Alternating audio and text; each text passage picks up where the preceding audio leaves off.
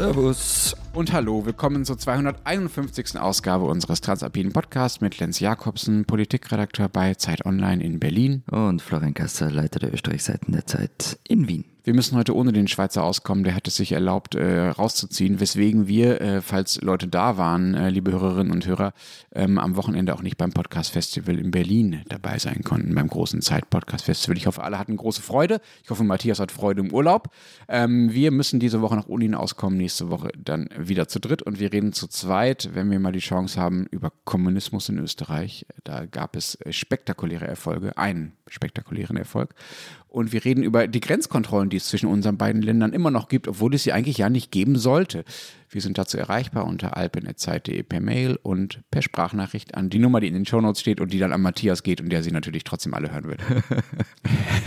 Aber äh, bevor wir jetzt loslegen mit Kommunismus und Weltrevolution, nur ein Hinweis in eigener Sache. Wir sind ja nächste Woche beim Journalismusfest in Innsbruck. Ist das nächste Woche schon? Ja. Hui. Haben wir schon ein Thema? Nicht so wichtig. Ist, es ist erst um 19.30 Uhr am Samstag, also wir haben den ganzen Tag Zeit, um unser Thema zu überlegen. Nach der Bundesliga-Konferenz setzen wir uns kurz hin. Okay. Genau. Samstagabend 19.30 Uhr im Treibhaus. Es ist jetzt aber so, es ist da ein bisschen was passiert. Die ist was dazwischen gekommen. Du musst zu einer Habsburger Konferenz fahren. ja, es ist total blöd, ich habe schon was anderes ausgemacht. Na. Na. Es, also es war ja so, wir haben wegen der Erfahrung beim Journalismusfest im vergangenen Jahr oder wegen dieser Erfahrung ist es möglich oder möglich gewesen, sich heuer einen Platz zu reservieren im Turm, im Treibhaus, damit man auch wirklich reinkommt. Stimmt, letztes Jahr war Eintritt frei und dann mussten wir ein paar hundert Leute abweisen, ne? die spontan gekommen sind. Es ist jetzt so, der Turm ist seit zwei Wochen voll und einfach komplett ausgebucht. Da gehen immer mehr Leute rein. Aber ähm, das Treibhaus hatte nur eine Bühne in seinem wunderschönen Keller. Und ähm, dorthin wird unser Auftritt jetzt gestreamt, also als Public Viewing sozusagen. Wer sich da jetzt einen Platz reservieren will, der kann das auf der Homepage vom Treibhaus tun. Treibhaus.at. Wir freuen uns wirklich über alle, die auch dahin kommen. Ja, wir freuen uns über alle, die äh, sich eine Karte für einen österreichischen Keller reservieren wollen. Darüber haben wir ja in den vergangenen Jahren nur Gutes gehört. Lass uns, bevor wir da jetzt falsch abbiegen, äh, zum ersten Thema kommen, äh, Florian. Es ist zwar schon anderthalb Wochen her mittlerweile, aber dann doch so besonders, dass wir noch drüber reden wollen. Bei euch in Salzburg ausgerechnet im ja eher konservativen, wenn ich richtig informiert bin. Salzburg hat ein Kommunist spektakulär bei einer Wahl gewonnen. Was ist denn das für einer? Wer hat denn da gewonnen? Also zuerst mal, äh, gewonnen ist ein großes Wort. Gell? Er ist jetzt nicht auf Platz 1. Er hat stark dazu gewonnen. Genau, nee, stark dazu gewonnen ist wiederum fast ein kleines Wort. Er hat quasi aus dem Stand mit der KPÖ, also der Kommunistischen Partei Österreichs, die nach wie vor so heißt, 11,66 Prozent gemacht. Und das noch dazu in diesem Sound of Music Bundesland Salzburg. Heißen tut der Mann übrigens Kai Michael Dankel, ist ein 34-jähriger Historiker. Und ich muss gestehen, bis vor ein paar Wochen habe ich von dem noch nie was gehört. Ähm, aber ist während dem Wahlkampf halt zum ziemlichen Star aufgestiegen. Ähm, und es zeigt sich übrigens den Nachwahlbefragungen. Also 22 Prozent der KPÖ-Wählerinnen und Wähler haben die Partei wegen des Spitzenkandidaten gewählt, also wegen Dankel. Und der Wert ist in keiner anderen Partei so hoch. Und ja, er hat es halt geschafft, dass die KPÖ das erste Mal seit den 1940er Jahren wieder im Salzburger Landtag sitzt. Und wie hat er das geschafft? Also du kanntest ihn ja offenbar selbst auch noch nicht. Erstmal muss er ja überhaupt durch irgendwas Bekanntheit erreicht haben. Das ist ja auch in der Lokalpolitik erstmal gar nicht so einfach, äh, wenn man da so quasi als, als Quereinsteiger oder von so einer Kleinpartei kommt. Was hat er denn richtig gemacht? Ähm, er hat das getan, was die, was die KPÖ in Graz ähm, seit Jahrzehnten macht. Er hat voll auf das Thema Wohnen gesetzt. Und das ist in Salzburg, vor allem in der Stadt Salzburg, aber auch im Land recht arg. Also die Mieten sind extrem teuer. Und er hat dann so Beratungsstunden zum Beispiel abgehalten. Er hat Menschen durch den Bürokratiedschungel geholfen und, und ja, wieder Grazer Vorbild, ähm, im Fall auch mit eigenem Geld ausgeholfen. Wobei ich ein Interview mit ihm gesehen habe, wo er als Beispiel für das Drama äh, der Mieten in äh, der Salzburger Stadt, also in der Stadt Salzburg, angeführt hat, dass man mittlerweile für, in der Stadt im Durchschnitt für eine 70 Quadratmeter Wohnung 1300 Euro zahlen müsste. Ich war gerade in München, ich musste kurz lachen, ehrlich gesagt. Also ich sag, ja, aber die München, er sagt aber auch, es, äh, Salzburg soll nicht München werden. Also das hat er auch mal gesagt. Also meint er das nur in Bezug auf die Mietpreise oder auch in Bezug auf andere Dinge? Auf die Mietpreise. Ja, das stimmt. Salzburg ist natürlich nicht so reich wie München. Das ist aber auch in Hamburg oder anderen Städten äh, sind das Preise, ähm, bei denen man froh ist. Ja, aber du redest von Millionenstädten. Also du redest halt von, von Metropolen und Salzburg ist halt am Ende halt eine Landeshauptstadt in Österreich. Mhm. Aber auch das, was er da macht, das klingt ja jetzt noch nicht besonders kommunistisch, sondern das klingt eher nach so einer, nach klassischer sozialdemokratischer Politik oder fast so nach so einer, nach so einem Sozialarbeiterzugang zur Politik. Ne? Also ich helfe, Mhm. helfe halt erstmal denjenigen, äh, die keine Wohnung haben oder die Probleme haben, eine Wohnung zu finden. Hm. Also ja, und er war ja eigentlich mal ein Grüner. Wie das jetzt auch noch. Ich dachte, der ist Historiker und jetzt bei den Kommunisten hat er schon ganz schön viele Parteien durch. Naja, er hat zwei durch. Also er war mal bei den Jungen Grünen. Also die, die frühere Jugendorganisation ähm, der Grünen in Österreich, die sind aber 2017 aus der Partei geflogen. Ich äh, spare dir jetzt alle Details. Und hat dann, wie auch der Rest der jungen Grünen, bei der KPÖ angedockt. Und die tritt seitdem als KPÖ Plus bei Wahlen an. Und er sitzt auch seit 2019 im Salzburger Gemeinderat, also in der Stadt Salzburg. Aber, und darauf zielt der ursprüngliche Frage wahrscheinlich ab, wie steht er zur Weltrevolution und zu Putin, oder? Ey, du hast es erfasst, Genosse. Genau. Also er sagt, er sei für Demokratie, das mal vorweg. Also alles andere kommt gar nicht, gar nicht in Frage. Also auch die Wörter Revolution oder Klassenkampf, die habe ich jetzt von ihm wirklich nicht wirklich gehört. Er sagt dann eher so Sachen wie, also Zitat, es geht schon darum, bestehende Machtverhältnisse zu hinterfragen. Also das klingt schon sehr runtergedimmt. Er ist übrigens auch gegen den Austritt Österreichs aus der EU. Wobei, ich habe mich ja tatsächlich auch ein bisschen schlau gemacht. Ne? Im Programm seiner Partei wird die EU-Mitgliedschaft Österreichs konsequent Anschluss genannt. Das finde ich historisch, sagen wir mal, gelinde gesagt, eine interessante Begriffsparallele. Gerade ich als Deutscher kann das, glaube ich, sagen, die, die da gewählt wurde, um diese ja, äh, freiwillige Mitgliedschaft Österreichs in der EU äh, zu beschreiben. Also ich verstehe gar nicht, warum du das da so mit angezogener Handbremse sagst. Ich finde das völlig daneben, ich finde das widerwärtig, geschichtsvergessen und äh, es soll sich ja jeder in der Partei dafür in Grund und Boden schämen, dass das so im Programm steht. Aber, also erstens ist das Programm aus dem Jahr 1994 Ja, dann soll sie halt mal ein neues machen. von der, von der Bundespartei. Aber eben, und das soll jetzt keine Verteidigung sein, aber Dankel ist eben nicht für den Austritt aus der EU. Und er ist ja jetzt einer der mächtigsten KPÖler in Österreich und vielleicht schaffen sie ja endlich mal ein neues Parteiprogramm. Und dann bin ich nämlich wirklich gespannt, was in dem zur EU drinnen steht. Er ist natürlich in den vergangenen Tagen sehr oft zu Kommunismus gefragt worden und man hat oft gemerkt, dass Journalisten und Journalistinnen recht überfordert sind und da kommen dann, die reden dann über Kolchosen und was weiß ich was alles. Und Ja, Moment mal, nee, nee, nee, nee, nee. Das finde ich ehrlich gesagt völlig in Ordnung. Also wenn eine Partei sich nach der Vorgeschichte kommunistischer Gewaltverbrechen, die es in den letzten 100 Jahren gab, sich immer noch offensiv kommunistisch nennt, dann muss man sie danach fragen und eine Distanzierung davon verlangen, weil das ja die Verbrechen sind, die im Namen des Kommunismus begangen wurden. Also das würde ich gar nicht den Journalisten ankreiden, das würde ich dieser Partei ankreiden, die sich durch den Namen damit ja erstmal gemein macht und dann natürlich äh, sich davon irgendwie distanzieren muss, wenn sie den Namen behalten will. Genau, also das tut er. Er distanziert sich von den Diktaturen und also wenn er zum Beispiel gefragt wird, ob es irgendwo mal eine erfolgreiche kommunistische Revolution gab, dann sagt er nein. Ähm, dann gibt es ja immer die Frage auch zu Kuba und da sagt er zum Beispiel, dort gäbe es Errungenschaften wie die Alphabetisierung und das im Vergleich zu anderen Ländern in Mittelamerika gut ausgeprägte Gesundheitssystem. Aber er sagt dann sofort auch gleich dazu, Zitat, die Gefahr ist halt immer, dass man aus falsch verstandener Solidarität die Augen verschließt vor dem, was schief läuft, vor der politischen Repression und den Menschenrechtsverletzungen. Diese Dinge sollte man gerade aus einer linken Solidarität heraus offen aussprechen. Und dann, und das ist natürlich auch so eine Frage, wie steht er zu Russland? Und da ist er ganz klar auf der Seite der Ukraine und er hat auch einen Hilfsfonds für das Land mitgegründet. Also, ja. Das klingt jetzt so ein bisschen so, als wäre er so ungefähr auf dem Kurs, auf dem die Deutsche Linkspartei ist, wenn man den, sagen wir mal, Russlandflügel und den Russlandfimmel äh, vieler dort, den Moskau-Fimmel, äh, ausrechnet, ja? Also auf ihn trifft es wohl zu. Aus der Distanz würde ich das jetzt so sehen, ein bisschen vernünftiger als die Linkspartei wirkte, aber am Ende schon. Aber man muss schon auch dazu sagen, wenn wir über die KPÖ als Ganzes geredet haben, seine Position zum Beispiel zu Russland wird nicht überall geteilt. Also gerade in der Steiermark gibt es Leute wie den Landtagsabgeordneten Werner Moog, der die Ukraine mal als Krüppelnation bezeichnet hat. Dafür hat er sich im Nachhinein zwar entschuldigt, aber trotzdem. Er ist davor schon mal im Staatsfernsehen in Belarus aufgetreten und hat dort unter anderem die Sanktionen gegen das Land hinterfragt. Er war 2019 in Donbass und so weiter. Also es gibt schon ganz andere Leute auch noch bei den Kommunisten. Und im Parteiprogramm, das du ja offenbar auch gelesen hast, aus dem Jahr 1994, in dem steht, Zitat, ohne die Macht des Kapitals zu brechen, seine Apparate zu unterwandern und abzuschaffen, also ohne eine soziale, politische, kulturelle und ökonomische Revolution, wird kein Raum sein für eine sozialistische Entwicklung. Also doch Revolution, ne? auch wenn er sich davon distanziert. Im Programm steht Revolution, genau. Und es steht da eben, die Apparate zu unterwandern und dann abzuschaffen. Hm. Ich habe in diesem Interview, was ich mit ihm gelesen habe, wird er äh, gesehen habe, wird er dann auch nochmal gefragt, wie es sein kann, dass man sich noch stolz Kommunist nennen kann, dass er sich noch stolz Kommunist nennt nach all den kommunistisch begründeten Gewaltherrschaften, die es so gab in der Vergangenheit. Und da sagt er dann sinngemäß drauf, das fand ich echt faszinierend. Damit habe er nichts am Hut und man werfe ja heute der katholischen Kirche auch nicht mehr die Kreuzzüge vor.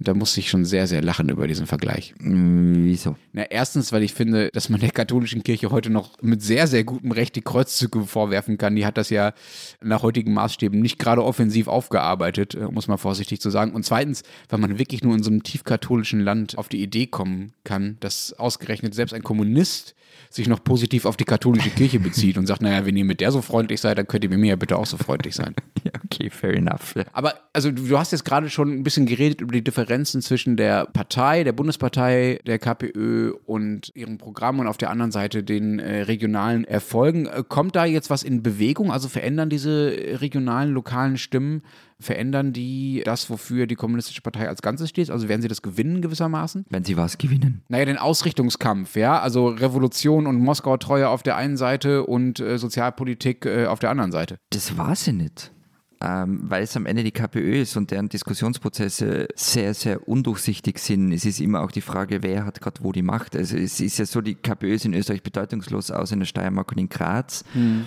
Und gerade diese steirische und Grazer KPÖ hatte wirklich lange Jahre nichts mit der Bundes-KPÖ zu tun und hat sich mit der extrem zerstritten. Hm. Aber das, also da, gerade dieser Wiederaufstieg, also oder dieses Überleben in bestimmten Orten in Österreich, das habe ich immer noch nicht so ganz verstanden. Die KPÖ ist ja dann schon mal in den 50er Jahren aus dem Nationalrat rausgeflogen. Die kommunistischen Parteien, die es in Deutschland gab, die waren erledigt, als sie mal erledigt waren. Die haben nicht überlebt. Also zumindest nicht so überlebt, dass sie heute 15, 20 Prozent in irgendwelchen äh, Bundesländern oder Städten kriegen. Ja, und eigentlich war es das in Österreich mit der KPÖ. Also das war ja zum großen... Ver Damals in den 50ern meinst du? In den 50ern, ja, ja, in den 40ern fast schon. Also es war ja der große Verdruss von Stalin. Der hat sich von den Wahlen 1945 erwartet, dass die Kommunisten 20 bis 25 Prozent erreichen, dass man dann vielleicht eine Volksfrontregierung machen kann.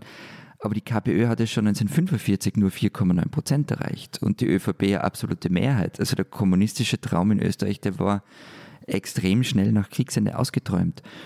Aber eben zu deiner Frage, Christian Bartel hat für die Neuen Österreich-Seiten der Zeit einen Text zu genau dieser Frage geschrieben. Wieso hat diese Partei trotzdem überlebt? Na, und wieso hat sie überlebt? Es gibt verschiedene Erklärungen. Einerseits einfach die wirkliche Überzeugung der verbliebenen Mitglieder, also die, die haben ganz fest an diese Partei und an die Idee geglaubt. Ähm, das war das eine. Dann natürlich in der Steiermark und in Graz. Anderes Thema kam aber aus in den 80ern die Wahlerfolge, die wieder kamen. Dazu haben wir mal eine eigene Folge gemacht. Das sparen wir jetzt einfach mal mhm. aus. Und andererseits gab es in der Partei auch wirklich sehr, sehr schnöde Gründe, nämlich finanzielle. Ach, kam das Geld aus Moskau? das auch, aber die Partei hatte, und das hat sie den eigenen Mitgliedern erst Anfang der 90er Jahre verraten, ein Firmenimperium. Und zwar hat es gleich mal nach dem Zweiten Weltkrieg angefangen von den sogenannten Konzernkommunisten die sich auf Osthandel spezialisiert hatten. Allein das Wort Konzernkommunisten ist ganz fantastisch. Super, oder? Und das hat halt nicht nur Geld, sondern einen Einfluss garantiert. Und die, also die, die österreichischen Kommunisten waren Mittler zwischen den Planwirtschaften des Ostens und den heimischen Konzernen. Und nach dem Ende der Sowjetunion ist das Geschäft halt zusammengebrochen. Das war natürlich blöd. So eine Art Außenhandelskammer Ost. Ja, genau. Und dann ist, ist noch was dazugekommen, das für die Partei wirklich zum Problem war, ist ab der Wende, nämlich die Causa Novum. Sagt dir die was? Noch nie gehört, ehrlich gesagt. Novum, hilf mir. Das waren DDR-Unternehmen. Und das war, diese Geschichte ist wirklich existenzbedrohend für die KPÖ geworden. Also das waren Unternehmen in der DDR und es war nicht so ganz klar, wem es gehört, der SED oder der KPÖ.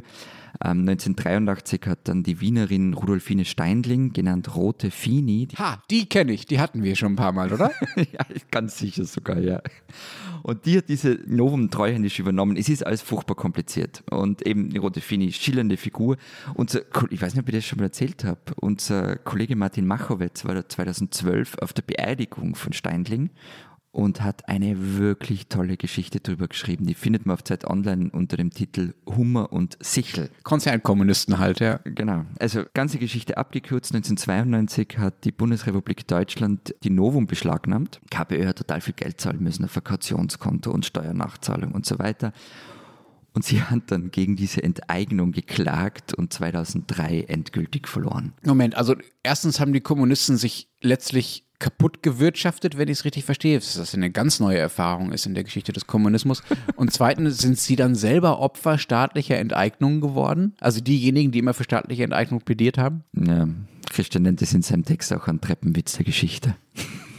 Lass uns doch mal äh, ein bisschen breiter über Österreich und das, was da so im linken Spektrum bei euch los ist, äh, reden. Das ist ja nicht das Einzige. Also du hast von dem Grazer Erfolg von ein paar Jahren schon erzählt bei den Kommunisten. Jetzt haben wir parallel diese, äh, hast du ja mit Matthias mal ausführlich besprochen vor ein paar Wochen, als ich nicht da war, diesen Nachfolgewettbewerb oder diesen Kampf um den Parteivorsitz äh, bei der SPÖ. Sortiert sich da gerade hm. grundlegend was neu oder ist das Zufall, dass das alles gleichzeitig passiert? Ja und na und am Ende war es auch nicht. Also, weil die SPÖ ist ja seit wirklich vielen Jahren in der Krise. Und man hätte also bei eigentlich jeder Wahl in vergangener Zeit fragen können, was da im linken Spektrum los ist, ob da vielleicht nicht Platz für was Neues ist. Und so richtig viel ist nie passiert. Mhm. Was schon auch wieder stimmt, durch die Querelen in der Sozialdemokratie, und es geht ja gerade richtig in die Luft. Also, das nimmt absurde Züge an, was da derzeit abgeht in dieser Partei, in der Sozialdemokratie. Zum Beispiel die Vorsitzende Pamela Renny Wagner hat ihrem Vorgänger an der Parteispitze einem gewissen Ex-Kanzler Christian Kern Charakterlosigkeit vorgeworfen, weil der jetzt ihren Gegner Hans-Peter Doskozil unterstützt. Also das hat sie in zwei Interviews getan. Es ist also nicht passiert. Hm. Ich habe keine Ahnung, bei wem das gut ankommen soll.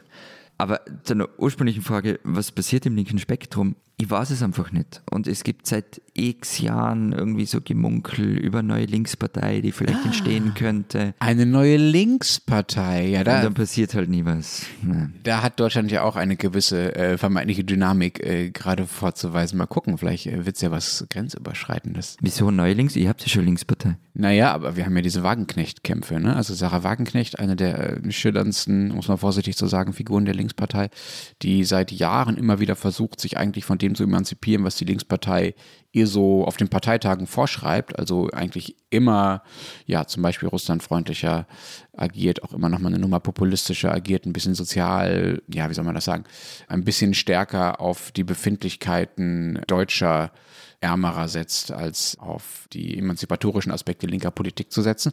Genau, da wird immer wieder gemunkelt, dass sie eine eigene Partei gründet. Ja, aber das könnte wirklich ausgehen mit einer Abspaltung, oder wie? Ja, na klar. Okay. Das ist, also, wir haben seit einem halben Jahr hier die Situation, dass eigentlich alle größeren Medien, die näher dran sind, und auch wir immer wieder schreiben, sie bereitet das vor und es ist eigentlich mhm. noch eine mhm. Frage der Zeit, bis es passiert und äh, die Linkspartei kann eigentlich nichts dagegen tun. Also es kann sehr gut passieren, dass Sarah Wagenknecht hier bald eine neue Partei gründet. Dann werden wir, äh, glaube ich, dann nochmal über dieses Thema ausführlicher. Das werden wir wohl machen, ja. Aber ich meine, bei euch gibt es ja mit der KPÖ schon auch eine neue linke Partei. Also das heißt eine neue, aber eine, sagen wir, in der gerade die Dynamik drin ist. So, mhm. ne? Da muss es ja vielleicht nicht noch eine geben. Also die KPÖ ist ja schon da. Die KPÖ ist schon da, ja. Ähm, die hat es auch immer gegeben, aber sie war halt immer erfolglos. Mhm. Klammer auf, einfach damit ich es immer dazu sage, minus der Steiermark es kommt halt schon das dazu, was du vorhin gesagt hast. Wer immer dort was machen will, muss sich mit der Geschichte dieser Partei und mit ihrem Namen herumschlagen. Gut, das war aber in Deutschland mit der Linkspartei und der SED-Vergangenheit. Das ist ja die Nachfolgepartei, die hatte das Erbe übernommen, nicht anders. Das stimmt, aber ähm, es steht nicht SED im Namen zum Beispiel. Mhm. Und äh, bei der KPÖ steht das Wort halt wirklich im Namen was ich schon glaube, also bei uns, wenn es um eine Linkspartei geht, dann ging es, wenn wir darüber gesprochen haben, selten um die KPÖ in den vergangenen Jahren, sondern immer um Flügel innerhalb der, der SPÖ. Und es gibt zum Beispiel einen Kandidaten in der SPÖ für den Parteivorsitz, den Dreiskirchener Bürgermeister Andreas Babler, und der ist für viele Linke schon ein Hoffnungsträger.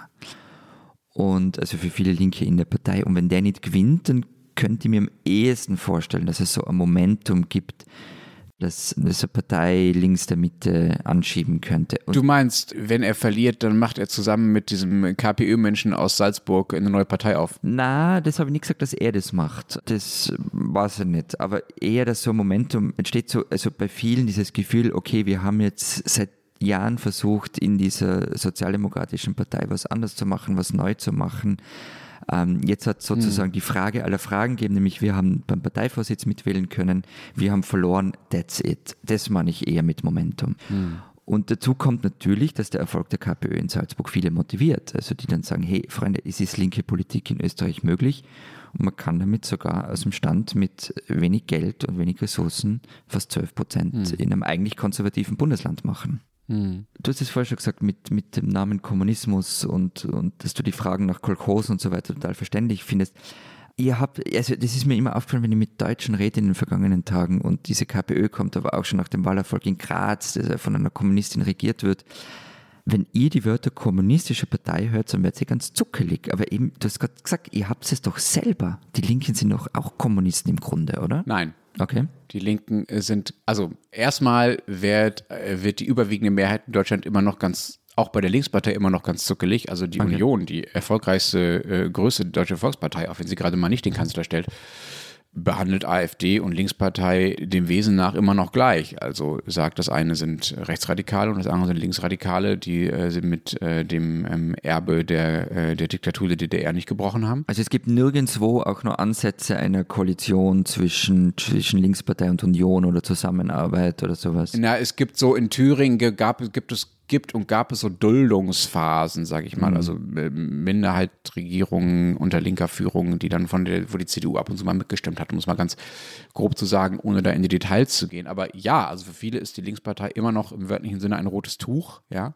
aber die sind auch nicht kommunistisch. Das ist schon nochmal ein Unterschied. Also 2011 hat die damalige Linken-Chefin Gesine Lötsch einen Gastbeitrag geschrieben, in dem sie völlig selbstverständlich nur noch darüber redet, wie man zum Kommunismus gelangt und nicht, ob der überhaupt das Ziel sei. Und dafür gab es auch noch heftige Kritik, teilweise auch aus der eigenen Partei, weil man damit einfach nichts gewinnen kann, darüber zu reden. Das macht ja auch dieser Mensch in, in Salzburg, der bei euch nicht. Der geht ja nicht hin und sagt, hallo, ich bin Kommunist, bitte wählt mich, sondern der sagt, hallo, ich mache Wohnungspolitik, mhm. bitte wählt mich so. Und dafür gab es dann, wie gesagt, heftige Kritik für diese Gesine Lötsch-Sachen, die jetzt auch schon zwölf Jahre her sind. Ne? Und Allerdings konnte man diesen Ausführungen von Lötsch dann auch ganz gut ansehen, wo das herkam. Das war natürlich alles völlig schlüssig aus ihrer Sicht, denn für diejenigen, die im Marxismus, Leninismus wirklich geschult sind, und das war sie ja, und das sind ja auch noch viele alte linken Wähler und linken Mitglieder aus DDR-Zeiten, ist ja der Kommunismus nicht ein Ziel, das man sich aussuchen kann oder nicht und auf das man hinarbeitet oder nicht. Also man kann schon darauf hinarbeiten, sondern das ist, sagen wir mal, der natürliche, zwingende Endpunkt der menschlichen Entwicklungsgeschichte. So wird es halt enden. Und das Einzige, was man politisch gestalten kann, ist, wie der Weg dorthin verläuft und wie lange es dauert. Aber das ist ja sozusagen das Historische an dieser marxistisch-leninistischen Weltsicht, dass klar ist, dass es darauf hinläuft. Ne?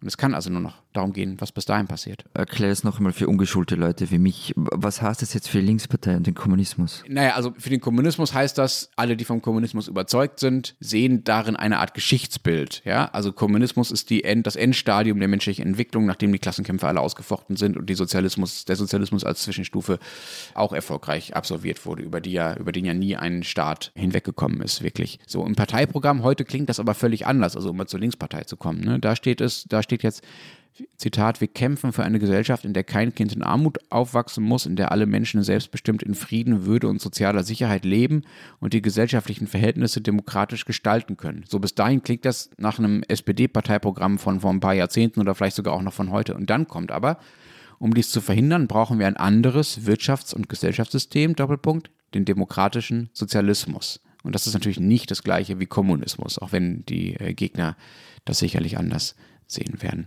So. Aber lass uns vielleicht noch mal kurz über dieses antikommunistische reden. Also, dass bei in Deutschland bei vielen sofort die Alarmglocken angehen, wenn jemand Kommunismus äh, sagt und das bei uns auch noch mal anders klingt als Linkspartei. Gab es in Österreich nie so einen starken Antikommunismus? Also einfach, weil ihr diese historische Erfahrung nicht hattet, dass das Land mal durch auch durch kommunistische Einflussnahme geteilt war. Ja, also gab es diesen diesen Kampf der Blöcke, dadurch, dass der nicht so intern war, war der Antikommunismus auch nicht so stark. Ich glaube, es gibt viele Gründe, warum das anders ist. Anna, über den haben wir vorher schon geredet. Es hat nicht wirklich einen Grund gegeben, weil die KPÖ eben ab den 40er, 50er Jahren quasi irrelevant worden ist. das war ja bei euch anders. Ja, Moment, das war bei uns anders, weil es halt die DDR gab. Genau, also in ja, ja, Westdeutschland genau. war die, war, waren die Kommunisten, kommen wir gleich noch zu, äh, auch eher irrelevant. Genau, und das ist der wichtige Punkt. Auch Österreich war nach der Besatzungszeit nie geteilt.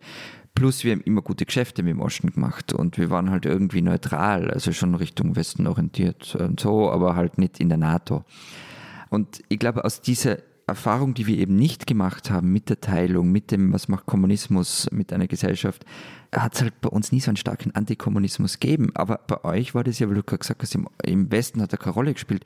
Bei euch ist ja die kommunistische Partei einfach verboten worden. Naja, einfach ist gut. 1956 wurde die KPD verboten, das stimmt, aber 1968 hat sie dann einfach äh, sozusagen die Buchstaben umge- umgedreht und hat sich dann DKP genannt und einfach nochmal neu gegründet. Das waren teils die gleichen Leute, die in der Partei waren, die zwölf Jahre vorher verboten wurde. Und diese neue Partei, also die DKP, hat dann von der DDR, wir sprachen ja gerade äh, über die äh, wirtschaftlichen Verpflichtungen, Verpflichtungen eurer Kommunisten zur DDR. Unsere DKP hat dann 1968, also ab 1968, pro Jahr ordentlich Geld aus der DDR bekommen. So 70 Millionen Mark pro Jahr so ein bisschen mit, dem, mit der Zielsetzung, dann noch bitte Westdeutschland kommunistisch zu agitieren. Damit waren sie allerdings nicht sehr erfolgreich. Ich habe mal nachgeschaut, das beste Ergebnis, das die DKP in Westdeutschland jemals hatte, war mal 3,1 Prozent in Bremen. Also nicht besonders viel. Aber sag nur, nur für völlig Unbeflissene wie mich, dieser Zusammenschluss mit der, mit der Nachfolgepartei der SED, das war ja dann eben nicht die DKP, sondern das war diese WASK, oder? Ja, aber das war ja deutlich später. Also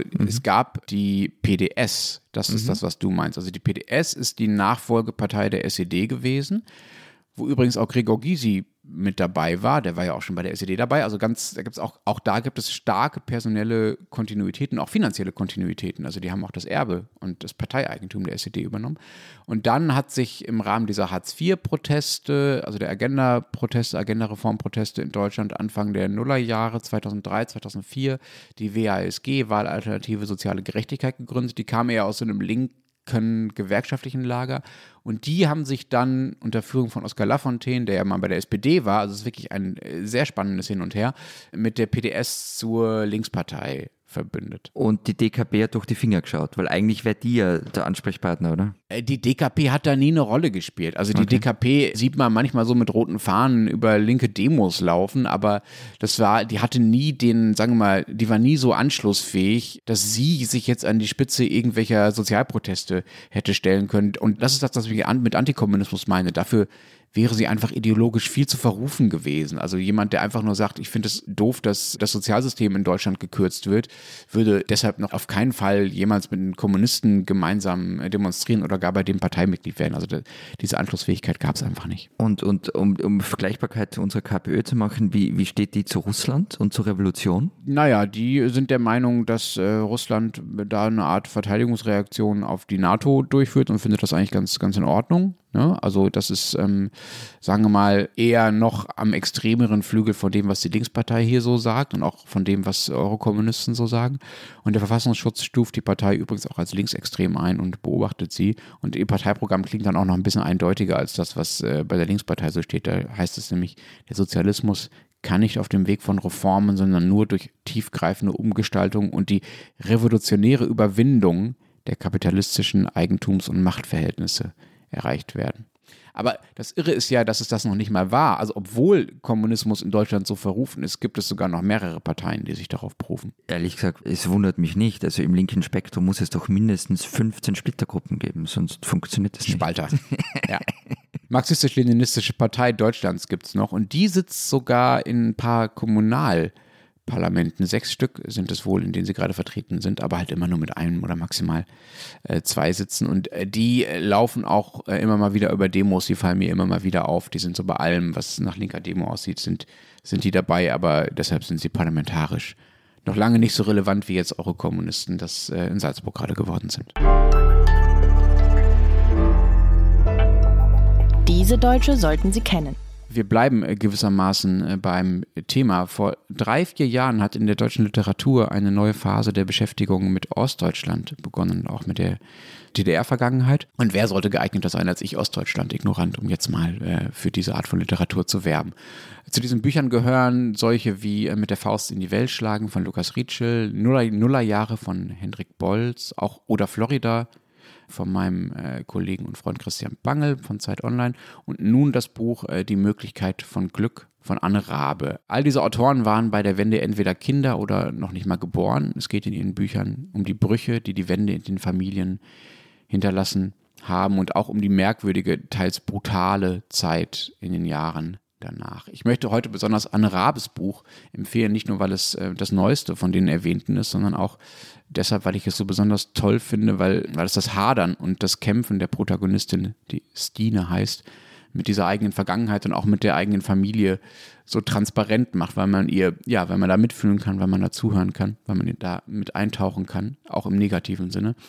Und weil man ihr dabei zusehen kann, wie sie mit all dem ringt, was sich so in ihre Biografie eingeschrieben hat. Also die Stationen der Lebensgeschichte ihres Opas, über die niemand in der Familie redet, die sie dann selber nacherforscht und wie sie dabei auch selber der Beschäftigung mit der eigenen Familiengeschichte mit sich selbst völlig schonungslos ist. Die eindrücklichste Stelle für mich zumindest des Buches ist, wo Rabe das aggressive, gewalttätige Klima an ihrer eigenen Schule, also wo sie selber Schülerin war, beschreibt und an der sie auch einen gewissen Anteil hatte, wie das mit all diesen unbesprochenen Geschichten zu tun hat, die dann noch in der Luft hingen in der Zeit nach der Wende. Also mit den Lehrern, die ja zum Beispiel noch die gleichen waren, äh, die früher für die ideologische Erziehung der Kinder in der DDR zuständig waren und die jetzt einfach was Neues unterrichten sollten. Und auch was das mit den Feindschaften zu tun hat, zum Beispiel zwischen den Opfer- und Täterfamilien aus der DDR-Vergangenheit, die ja da erst ein paar Jahre her war und auch was das mit der Gewaltgeschichte der DDR-Pädagogik zu tun hat, die es ja auch gab und über die man viel zu wenig weiß. Die Möglichkeit von Glück entwickelt einen ziemlich, ziemlich starken Sog. Ich habe das Buch in ungefähr anderthalb Tagen äh, verschlungen und würde das jedem anderen auch empfehlen. Es klingt vielleicht auch ein bisschen deprimierender, so wie ich es erzählt habe, als es dann beim Lesen tatsächlich ist. Also ein sehr lesenswertes Buch und Anne Rabe ist eine ostdeutsche Autorin, die man kennen sollte.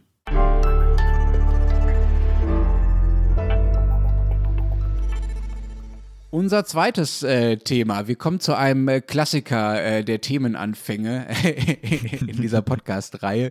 Florian möchte wieder was aus dem deutschen Eck erzählen. Ich habe eigentlich jetzt nicht das aufregendste Leben der Welt, aber in diesem deutschen Eck passieren einfach die besten Geschichten. Ja, sei doch dankbar. Was wir machen. Ja, absolut. Also ich bin ja vor zwei Wochen äh, von Wien nach München gefahren mit dem Zug und der war, wie sich das für österreichische Gleise gehört, pünktlich unterwegs. Alles, alles tipptopp. Dann sind wir hinter Salzburg äh, nach Deutschland eingebogen und am ähm, wirklich schmucken äh, Bahnhof in Freilassing stehen geblieben wegen Grenzkontrollen. Und das ist mir schon öfter passiert. Also da geht dann die Polizei durch und kontrolliert und es dauert eine Zeit. Aber in dem Fall, man hat dann auch immer Verspätung nachher ist es grundsätzlich ärgerlich. Aber in dem Fall war es dann sogar so, dass durchgesagt worden ist, die deutsche Bundespolizei hat Verspätung und wir müssen jetzt auf die warten, damit sie die Pässe kontrollieren können. Und ich habe so gedacht, hey, Freunde, wenn ihr Verspätung habt, sagt halt einfach, lasst den Zug weiterfahren, ihr kontrolliert eh nicht jeden. Nö, der Zug musste kontrolliert werden. Ich kann mir richtig vorstellen, wie du so vor Wut bebend da sitzt in deinem Zug und irgendwie endlich ankommen willst und dir schon vornimmst, was du dem deutschen Bundespolizisten alles an den Kopf werfen willst, um all deine über Jahre angestaute Wut über den deutschen Bahnverkehr endlich mal an ihm auszulassen. Was ist passiert? Naja, in dem Fall kann ja nicht einmal die Deutsche Bahn oder der Deutsche Bahnverkehr was dafür. Also ja, ich war wirklich, ich war so geladen und krantig und unrund und überhaupt, weil klar war, dass ich zu spät komme und so. Und dann so nach 20 Minuten, halbe Stunde sind dann diese Beamten der deutschen Bundespolizei endlich aufgetaucht und gehen durch die Waggons und ich zeige meinen Pass her. Und es ist dann noch viel schlimmer geworden, weil ich wollte den Polizisten nämlich beleidigen. Und, und habe ihm gesagt, dass ich mich vielmals für seine Verspätung bedanke und dass jetzt der Zug verspätet ist. Und der hat mich dann so richtig nett und freundlich angeschaut und gesagt, bitte, gern geschehen.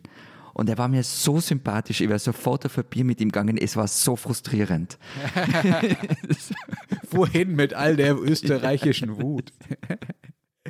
Du hast gerade erwähnt, dass dir das öfter passiert, also dass du öfter irgendwo stehen bleibst im Zug, weil Deutsche kommen und deinen Pass sehen wollen, verstehe ich das richtig? Ja, also das passiert schon öfter. Das ist mal im Nachtzug nach Hamburg mal passiert.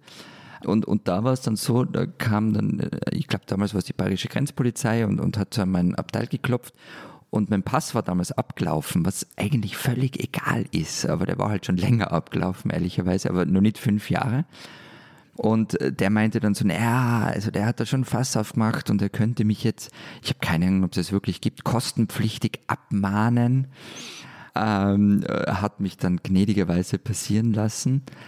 Aber ja, also es passiert mir, gerade im Zug, ähm, wenn ich nach Deutschland fahre. Und zur Wahrheit muss man aber ehrlicherweise auch dazu sagen, dass Österreich auch Grenzkontrollen durchführt, ähm, mhm. nämlich zu Ungarn und Slowenien. Mir geht es extrem auf die Nerven, hüben wie drüben. Und wenn ich dann im Radio, in den Verkehrsnachrichten höre mittlerweile, und hier noch die Grenzwartezeiten. Kiefersfelden bei der Ausreise aus Österreich, 30 Minuten Zeitverlust und so weiter, bla bla bla. Das erinnert mich halt echt an die Kindheit in den 80ern und 90ern. Und ich bin eigentlich davon ausgegangen, dass man das hinter uns lassen hätten. Ja, haben wir aber nicht, ne? Weißt du auch warum? Ja, angefangen hat man mit dem ganzen Schmäh 2015 wieder. Genau, 2015 äh, ist der Grund dafür. Also mir geht es, geht es auch so, ich bin das letzte Mal über die deutsch-österreichische Grenze gefahren, da bin ich extra nachts losgefahren, um eben nicht in diesen Kiefersfelden-Stau zu kommen. Kam mir auch ein bisschen anachronistisch vor, mhm. äh, ehrlich gesagt.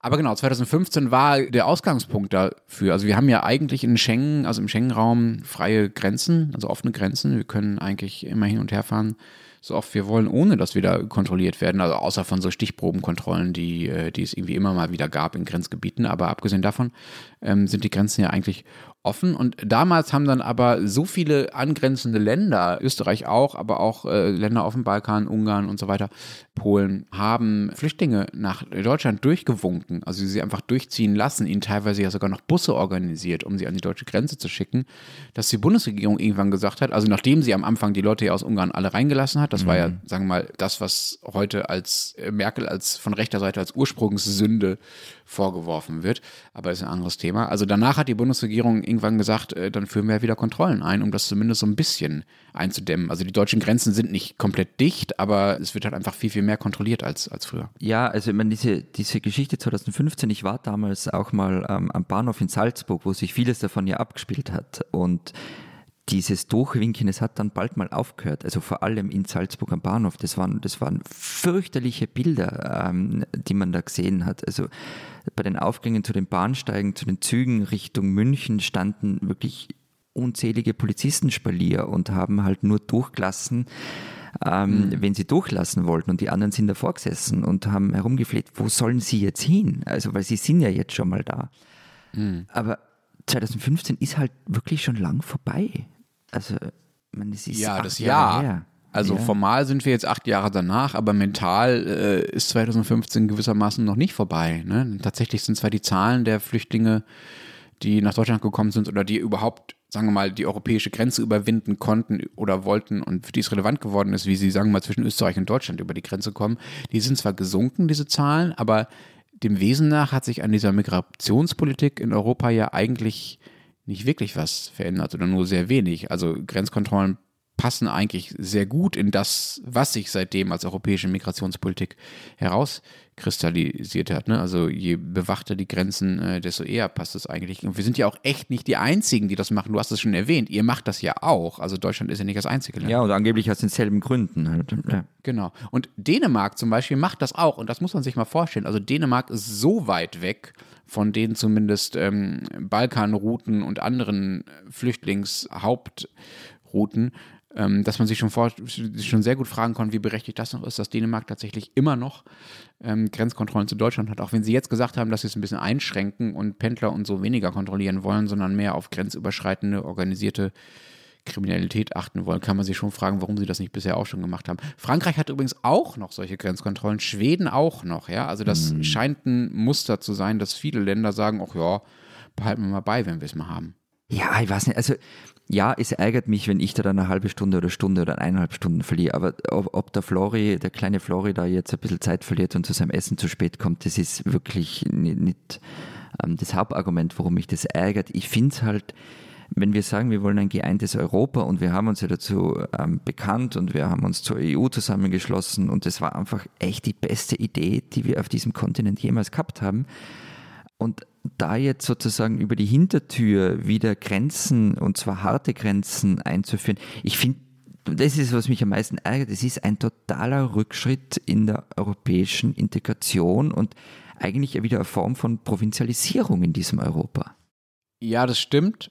Ich glaube, ich würde dem noch nicht ganz zustimmen, weil es ja nur einzelne Grenzen sind in Europa. Die aller, allermeisten Grenzen innerhalb des Schengen-Raums sind ja weiterhin offen und nicht zu oder werden nicht so, so deutlich und so scharf kontrolliert wie die, über die wir jetzt sprechen.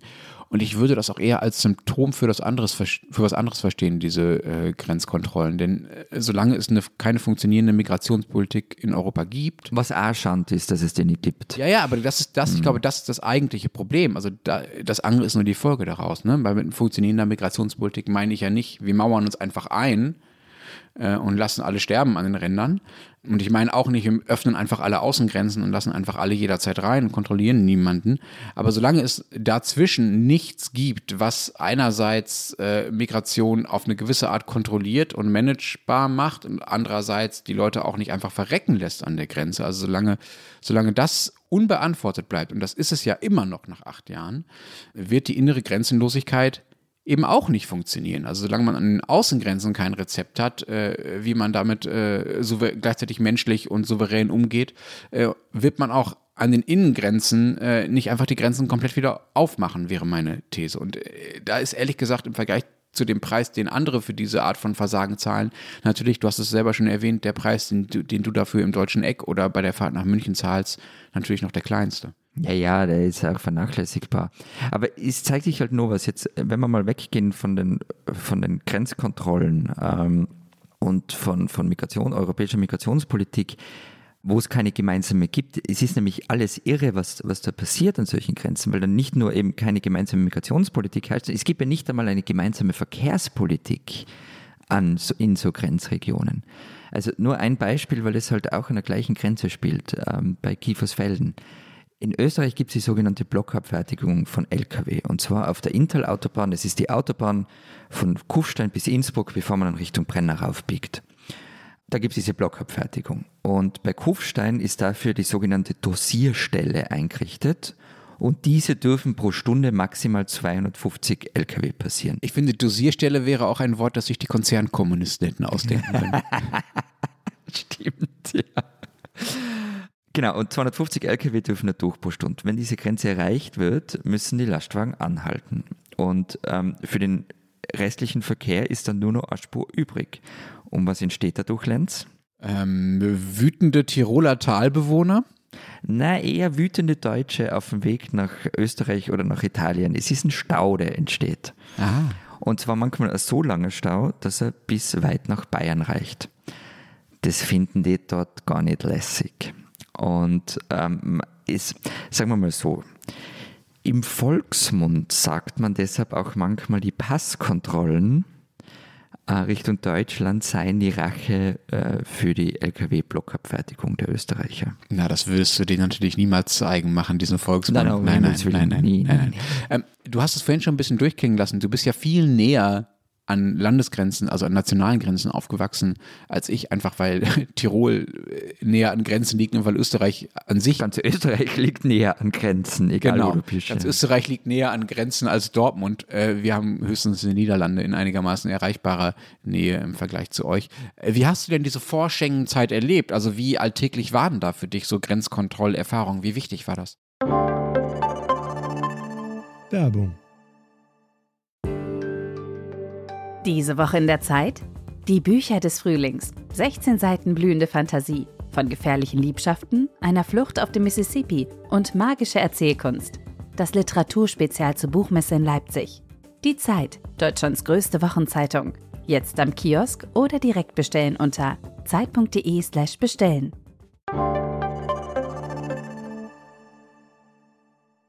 Ja, es war komplett alltäglich. Also das mit den Verkehrsnachrichten, das habe ich dir schon erzählt, das war wirklich so ganz normal immer. Ähm, man hat die Verkehrsnachrichten gehört und dann waren die Staumeldungen und ähm, sonst noch Sachen und dann und hier noch die Grenzwartezeiten. Und ich habe tatsächlich die Grenze, vor allem die im Brenner, in Staus erlebt und mit Zollbeamten, die waren dort allgegenwärtig. Und also immer, wenn wir nach Italien gefahren sind, ähm, das ist ja nur eine gute halbe Stunde von Innsbruck entfernt, ähm, dann hast du dich auf der Rückreise darauf einstellen können, dass so ein neugieriger Zöllner den Kopf ins Auto steckt und fragt, und haben sie was mitgebracht? Und als Kind habe ich mich dann öfter schlafen gestellt am Rücksitz, damit sie vielleicht Rücksicht nehmen auf das arme, arme kleine Kind. Ähm, hat aber nicht immer funktioniert, weil die natürlich auch nicht doof sind.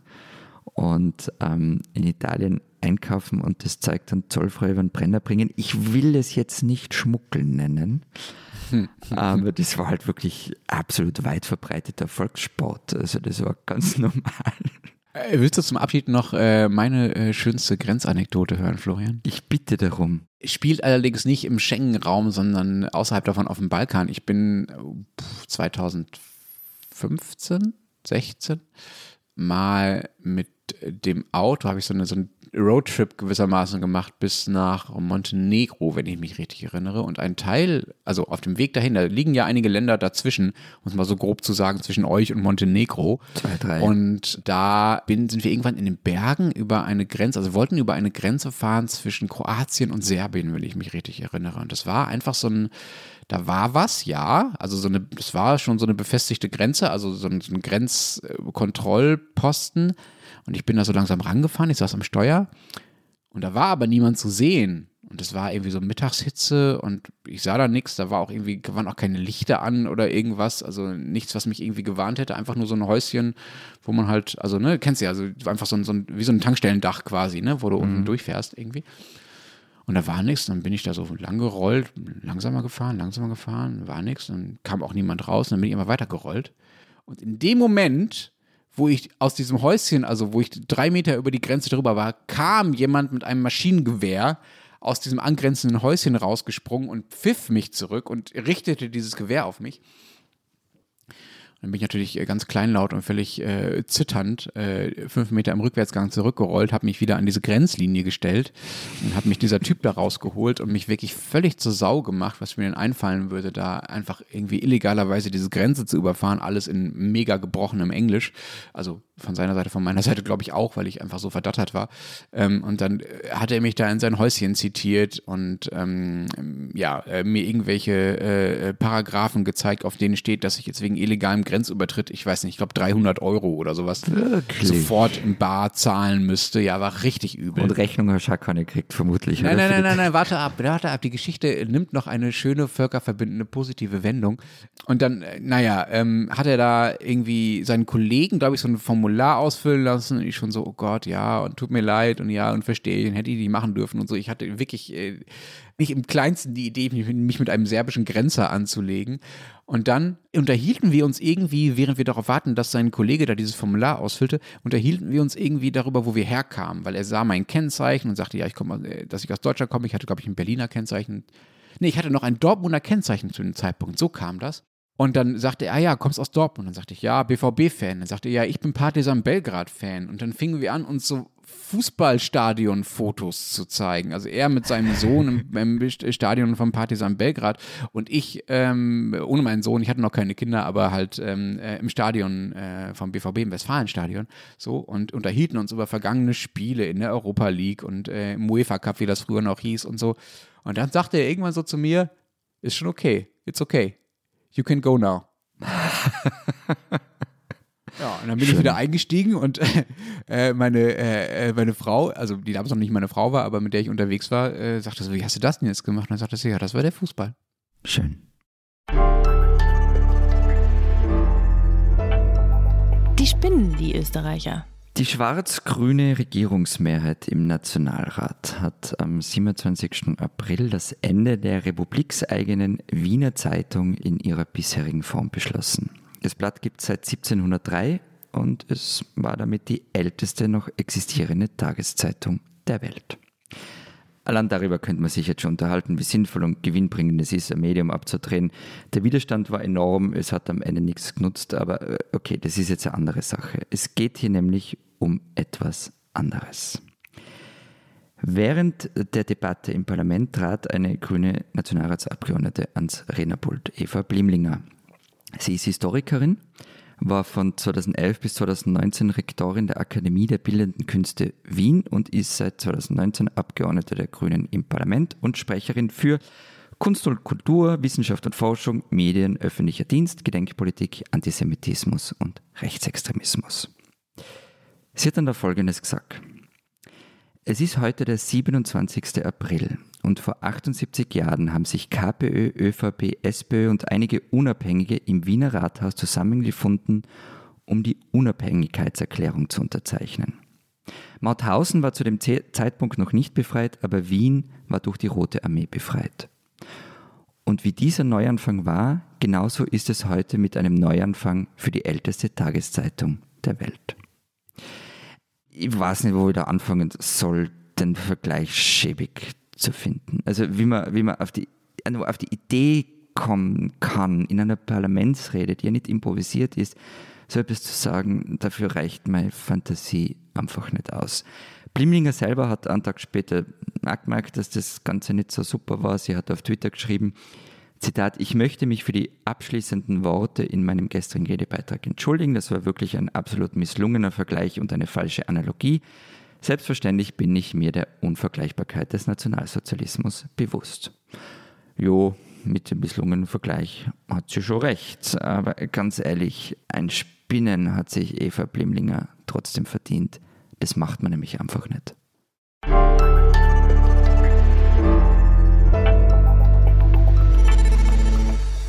Das war's diese Woche im Transalpinen Podcast. Was steht denn in der Zeit Österreich? Und weißt du vielleicht sogar, was die Schweizer machen, Florian? Also es geht um die Mittepartei in der Schweiz und äh, wie die mit ziemlich harter Hand geführt wird und, und dabei auch Erfolg hat. Und auf den Österreich-Seiten der Zeit geht es unter anderem um die KPÖ, das habe ich schon erwähnt. Auch eine Art Mieterpartei? Mittepartei. Ach, Mittepartei. Mittepartei. Hm, Mittepartei. Okay. Und äh, Simone Brunner hat ein Stück geschrieben über eine Organisation in Österreich, die Ausbildungen für Politikerinnen und Politiker anbietet. Ähm, sie hat sich das angeschaut, da startet jetzt bald der erste Kurs. Und Christina Pausackel hat ein Interview geführt mit Michi Buchinger. Und wenn Sie wissen wollen, was in Deutschland los ist, lesen Sie den Rest der gedruckten Zeit oder Zeit online. Und wir hören uns dann nächste Woche zu dritt noch einmal im normalen Rahmen wieder und in der Woche da drauf oder am Wochenende da drauf sehen wir uns dann in Innsbruck. Bis dahin sagen wir vielen Dank und tschüss.